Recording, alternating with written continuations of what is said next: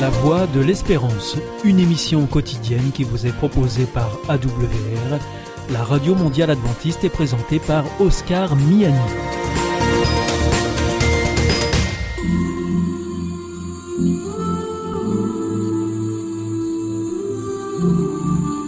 L'instant Bible.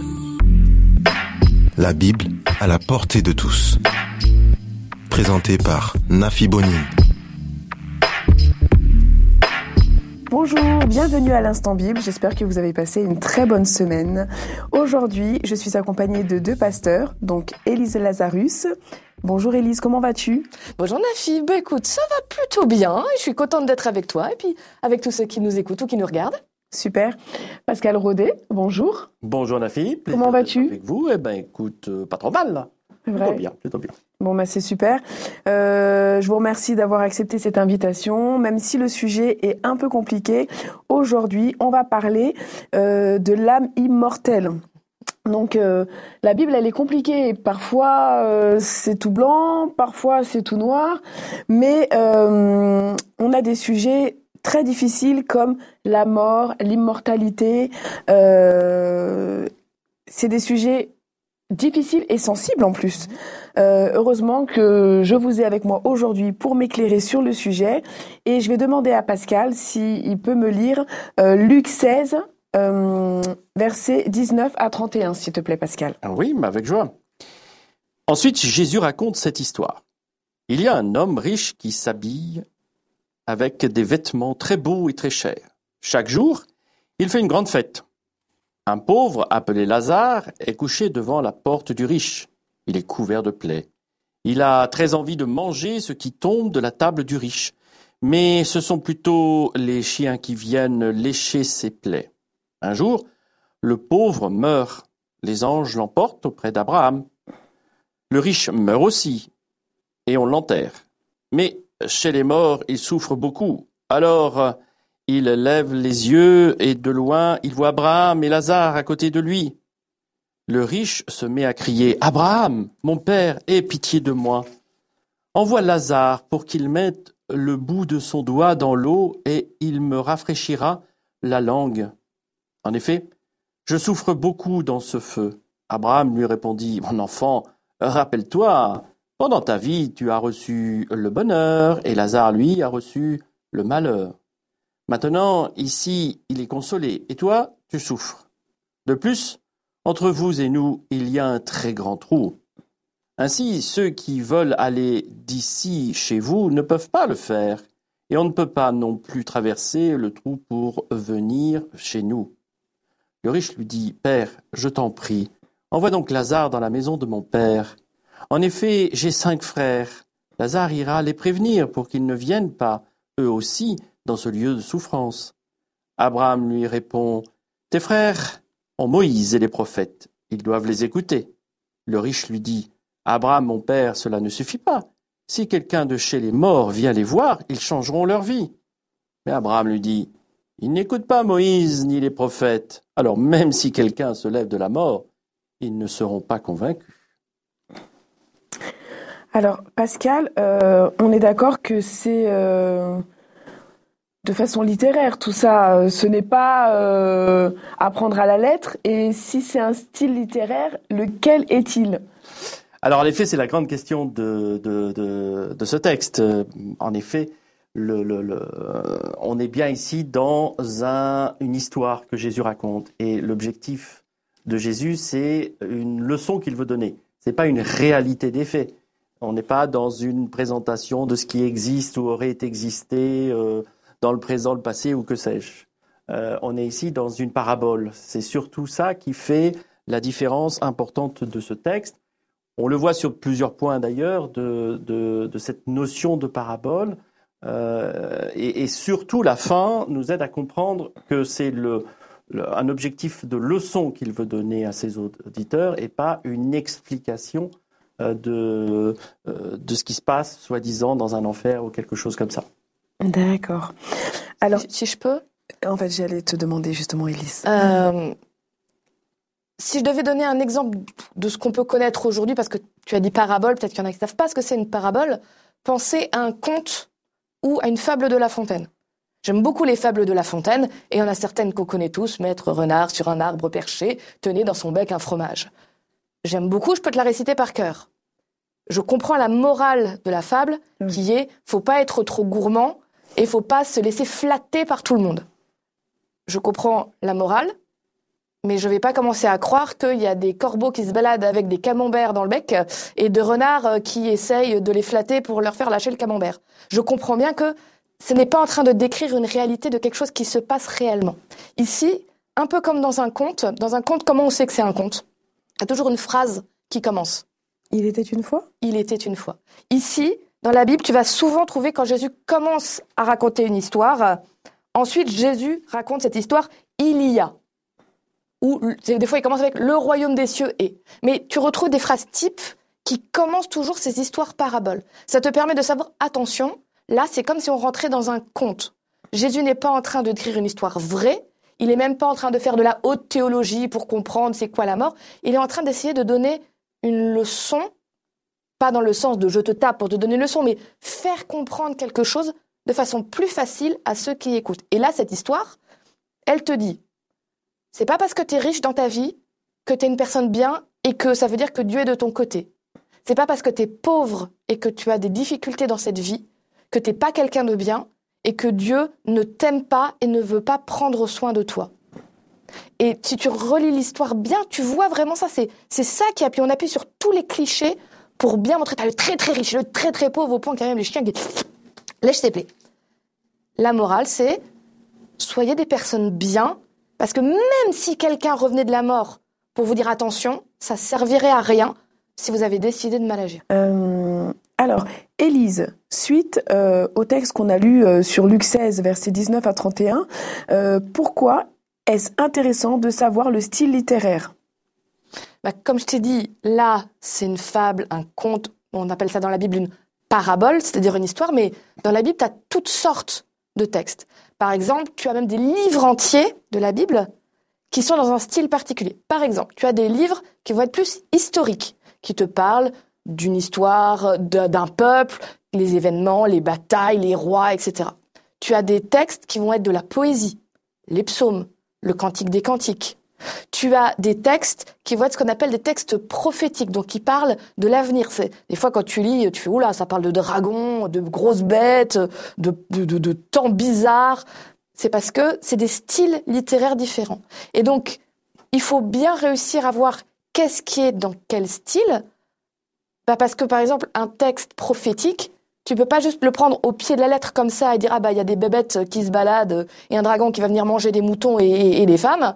Euh, non, parce que tu te dis ok ça il faut interpréter, comprendre qu'est-ce que ça peut vouloir dire. Si tu prends les textes poétiques, des fois quand tu fais de la poésie et si tu veux dire à ton mari que tu l'aimes et que c'est le plus bel homme de la terre, tu vas en faire un peu des caisses, tu vois. Bah non, parce que c'est le cas. Oh, c'est beau l'amour. Et voilà, tu, tu, vas, tu vas dire des choses. Tu es l'homme le plus merveilleux de tout l'univers. Personne n'est comme toi. C'est ça. Même si Samuel est merveilleux, il y a peut-être un ou deux hommes sur Terre qui sont aussi bien que lui. Mais en poésie, voilà, tu y vas à fond. Mmh, bah, des fois, dans la Bible, il peut y avoir ça. Et si tu ne sais pas ça, si tu prends au pied de la lettre, bah, des fois, tu peux aller très, très, très loin quand même. Euh, si tu fais, c'est comme ça, un point, c'est tout. D'accord. Et Pascal, est-ce que toi, tu voudrais rajouter quelque chose sur euh, Luc, sur la vie après la mort? Mais Dans ce texte ici, en effet, c'est un, texte qui, euh, qui, est une histoire euh, pour expliquer un sujet où le prétexte, c'est véritablement la question de la mort, certes. Mais à partir du moment où on veut raconter un conte, alors là, on est libre de mettre ce que l'on veut dans son, dans son histoire, y compris l'histoire d'un Abraham qui se retrouve ici en train de faire euh, l'arbitre entre euh, Lazare et le pauvre euh, et l'homme riche sur cette question de la mort, ce qui se passe. Je suis en enfer, c'est terrible. Bah oui, mais tu as été riche pendant toute une vie, alors maintenant viens parler. après, à partir du moment où on, raconte, on veut avoir, on veut exprimer un sujet particulier, l'histoire, le conte, on met ce que l'on veut. Donc la mort dedans, ici dans ce texte, n'est pas une, euh, réalité. Euh, c'est libre d'expression. Et Jésus s'est donné le droit de euh, mettre ce qu'il avait envie. Donc on ne peut pas coller la réalité euh, de la mort et euh, après la mort sur ce, ce texte-là. Tu, tu, sais pourquoi on peut te dire ça, qu'on est persuadé, on est tous les deux d'accord là-dessus, que ce texte ne parle pas vraiment de la mort et ne dit pas ce que la Bible en pense là-dessus C'est parce que tous les autres textes que tu trouves dans la Bible sur la mort vont à l'encontre de ça. Tu trouves des textes dans l'Ancien Testament, entre autres dans le Deutéronome, où Dieu dit c'est interdit d'aller parler avec les morts et d'essayer de rentrer en contact avec eux. C'est très dangereux. Tu as des textes dans l'Ecclésiaste qui te disent les morts ne savent pas ce qui se passe. Il n'y a plus ni joie ni peine quand on est mort. On ne se rend pas compte de ce qui se passe. Donc, tu as, tous les textes autour qui te disent autre chose que ça. Et comme je ne pense pas que Jésus puisse être en désaccord avec le reste de la Bible, et que même dans ce qu'il dit lui, par exemple dans Jean, quand son ami Lazare meurt, il dit juste il dort, il dit pas il est au paradis ou il est en enfer. Ça, ça veut dire que là, bah, Jésus prend quelques libertés de ce qu'on appelle théologique, donc quelques libertés avec exactement comment ça se passe, pour bien marquer son point et j'ai envie de dire appuyer là où ça fait mal pour rappeler aux gens tu crois que t'es fort, tu crois que t'es beau, tu crois que t'es riche et donc que tout va bien pour toi, fais attention parce qu'il y a plus que juste que tu vis là maintenant. Donc conduis-toi bien dans ta vie. Merci Élise. Et euh, peux-tu me lire 1 Thessaloniciens 4, s'il te plaît, versets 13 à 18 Bien sûr. 1 Thessaloniciens 4, versets 13 à 18, s'il te plaît. Frères et sœurs, nous voulons vous faire connaître la vérité au sujet des morts. Ainsi, vous ne serez pas tristes comme les autres qui n'ont aucune espérance.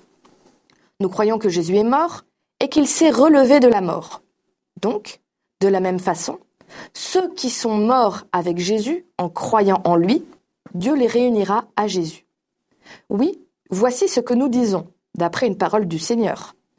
Nous, qui serons encore vivants quand le Seigneur viendra, nous ne passerons pas avant ceux qui sont morts. On entendra un signal, la voix du chef des anges, le son de la trompette de Dieu. Alors, le Seigneur lui-même descendra du ciel. Ceux qui sont morts en croyant au Christ se relèveront de la mort les premiers.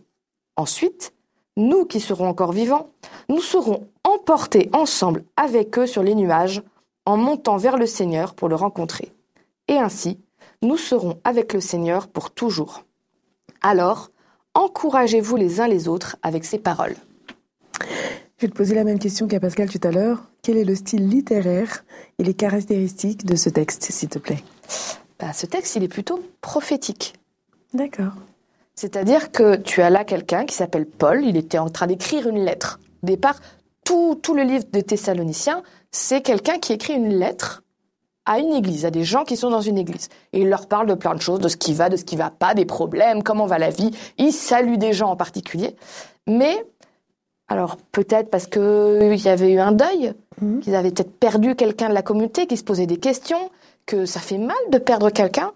Paul veut leur faire du bien et il rappelle une promesse que Jésus déjà avait faite qui disait, je m'en vais, je vous prépare une place, un jour je reviens vous prendre avec moi.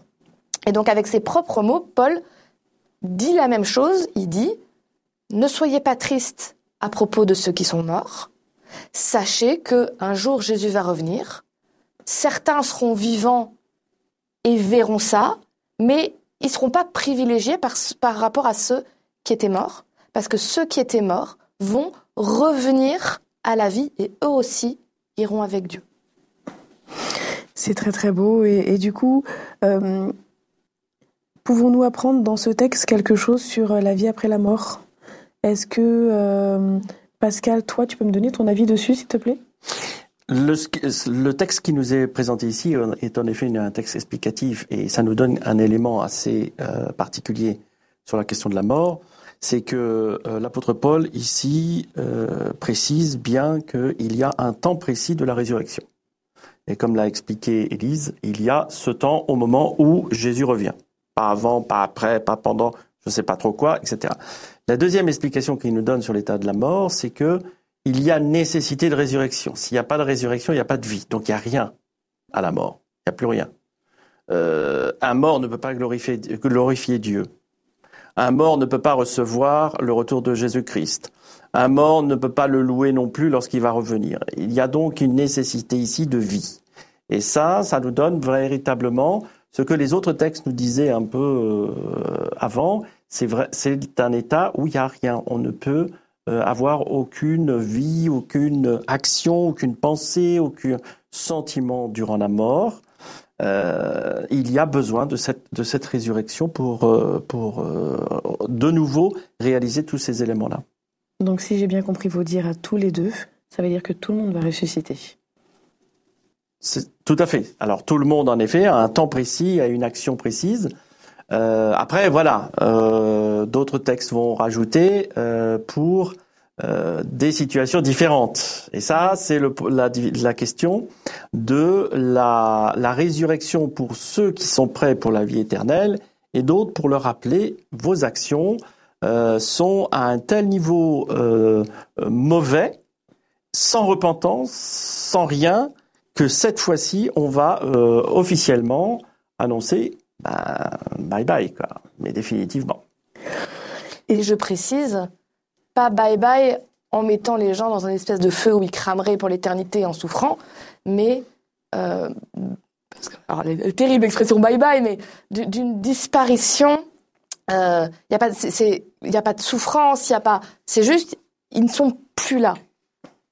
C'est important de le dire. C'est important. Alors, c'est à la fois très difficile à accepter quelque part de se dire, euh, on parle souvent d'un Dieu d'amour, euh, un Dieu d'amour, il fait disparaître des gens, c'est terrible. Euh, je pense qu'il faut aussi, si on regarde le monde dans lequel on est là, on est tous d'accord, je pense, pour dire qu'on vit dans un monde terrible.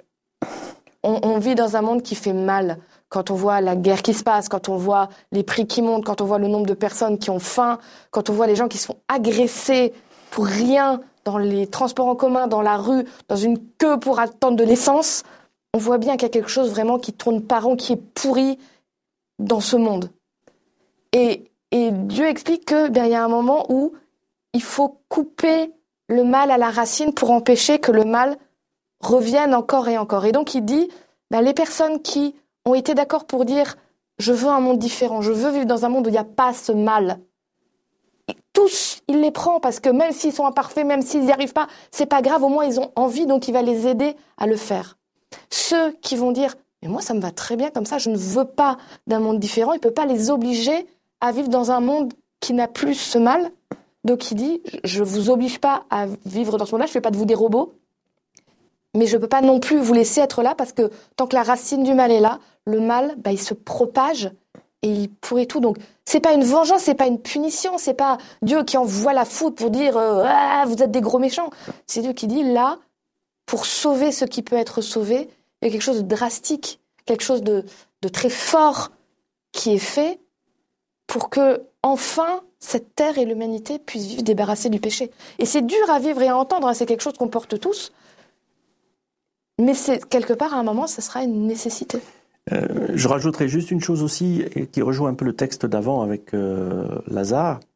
Euh, il, faut, il faut comprendre aussi pour par rapport à l'état des morts qu'il n'y a pas de rattrapage du franc l'état des morts. La décision doit être prise durant la vie.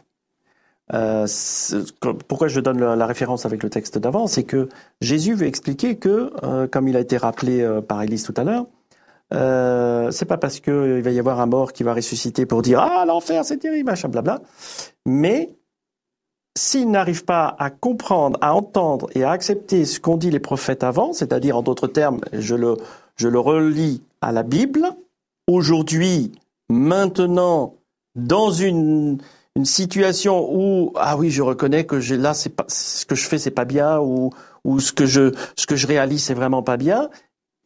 Alors si là maintenant je ne peux pas le faire dans la vie ben c'est pas la peine d'imaginer qu'on va faire avoir un rattrapage dans la mort parce que c'est trop tard d'où une repentance sincère hmm.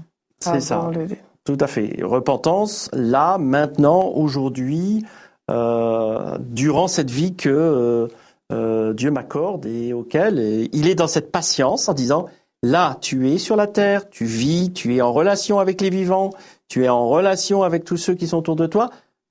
Maintenant, agis, fais quelque chose. Et s'il le faut, recommence. Et si ça va pas encore, j'attends, mais dépêche-toi. Dépêche-toi, mais pour de bon. Quelque part, oui. Mais si je regarde le verset 16 de ce qu'on a lu précédemment, donc euh, dans 1 Thessaloniciens 4, euh, on réalise que Paul croyait que ça passerait euh, de son vivant. Et pourquoi ça n'a pas été le cas? C'est l'état d'esprit de tous les disciples de l'époque. C'est-à-dire que pour eux, Jésus est parti, il est monté au ciel. Bon, on évangélise, euh, et c'est vrai que ça marchait bien. Euh, il suffisait d'un discours de Pierre euh, pour qu'il y ait plus de 1000 personnes qui se convertissent en une fois, en une journée. il suffisait de, quelques éléments des disciples à droite à gauche. Ça se faisait dans toute la Palestine. Ça commençait à aller ailleurs partout.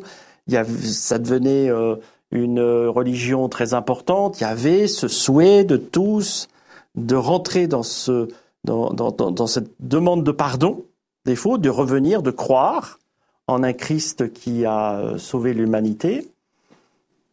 Donc, forcément, dans le monde euh, de l'époque romain, on avait l'impression que s'il y avait que dans le centre de la terre, mhm. euh, donc et donc voilà, ça veut dire que ben on va on va pouvoir l'accueillir avant de mourir. Ce n'est qu'après que Paul se rend compte, surtout quand il est arrêté à Rome, que ah non, il va falloir plus de temps. Euh, et ça, c'est une révélation progressive que les chrétiens vont avoir. Euh, que euh, voilà, le Seigneur n'a pas dit parce que ben, l'ensemble de la terre, c'est pas l'empire romain uniquement. Moi, je pense que Dieu, il, alors je vais pas dire que Dieu est malin parce que ce serait très restrictif, mais Dieu, il sait comment les hommes fonctionnent. Et c'est très volontairement qu'il a laissé un très gros flou sur à quel moment il va revenir. Il a donné, il a donné des pistes quand même, il a donné des, des, petits signaux de voilà, le monde va devenir de pire en pire, il y aura de plus en plus de catastrophes. Mais si tu regardes l'histoire de la chrétienté, de tous les chrétiens, euh, à, chaque siècle, ils étaient persuadés que c'est bon, c'est ce siècle-là où, Jésus va revenir. Et je pense que c'est très volontaire de la part de Dieu, parce que quand tu, dans ta vie, tu te dis, mais euh, Jésus revient bientôt, je ne sais pas combien de temps j'ai, mais tu vis les choses profondément et, tu as à cœur aussi de partager parce que ben, justement tu dis je ne sais pas combien de possibilités j'aurais de le faire. Si les premiers chrétiens avaient su que de toute façon il faudrait au moins 2000 ans, oh ben on a le temps.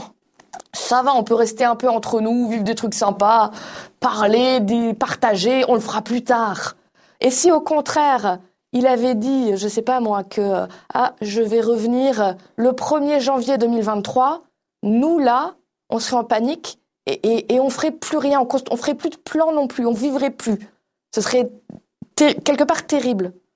Donc, en ne disant pas c'est quand, en laissant chacun se dire bah, c'est peut-être pour bientôt, ça permet à chacun à la fois de vivre en faisant des plans, parce que comme tu sais pas, ça peut être euh, après ta vie, dans 40 ans, donc bah faut bien euh, se marier, avoir une famille, avoir euh, une maison, avoir un travail, aider les autres, et en même temps de dire oui mais il y a ma vie là, mais il y a aussi le meilleur que j'attends, donc c'est toujours dans un petit coin de ma tête, et ben, je partage, je vis avec des belles valeurs, j'essaie d'être à la recherche de choses qui ont un sens très profond, plutôt que des choses juste euh, un peu plaisir immédiat. Tu vois, tu as cet équilibre aussi qui se fait.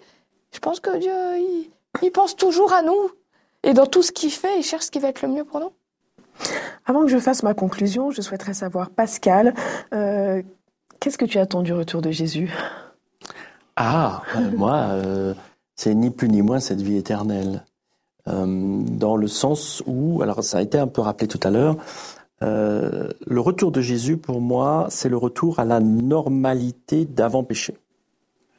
Euh, et, rien que ça, surtout avec tout ce que l'on voit en ce moment, hein, rien que ça, je me dis, ah, enfin, quelque chose de plus normal, aussi bien dans, nos relations avec les uns et les autres, dans une terre qui est euh, exempte de souillure, enfin de tout ce qui peut être ce qui concerne les problèmes écologiques au jour d'aujourd'hui, de le retour du Christ, c'est cet euh, moment, ce moment particulier où enfin on va retrouver, euh, on va retourner à cette euh, élément d'avant-péché. Merci beaucoup Pascal, merci d'avoir passé ce moment avec nous. Mais merci aussi. Merci beaucoup Élise et merci d'avoir passé ce temps et avec nous et pour de m'avoir expliqué tout ça. Avec plaisir. Je vous souhaite à tous une très bonne semaine. Je vous donne rendez-vous la semaine prochaine. Et puis bah, bonne semaine, bonne semaine à vous deux. Hein. Merci pareillement. Au revoir, bonne continuation.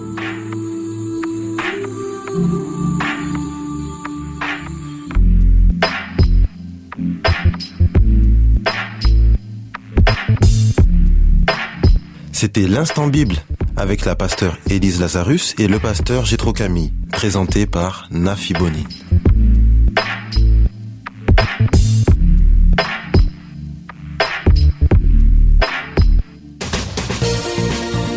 Notre émission est maintenant terminée. C'était la Radio Mondiale Adventiste, la voix de l'espérance.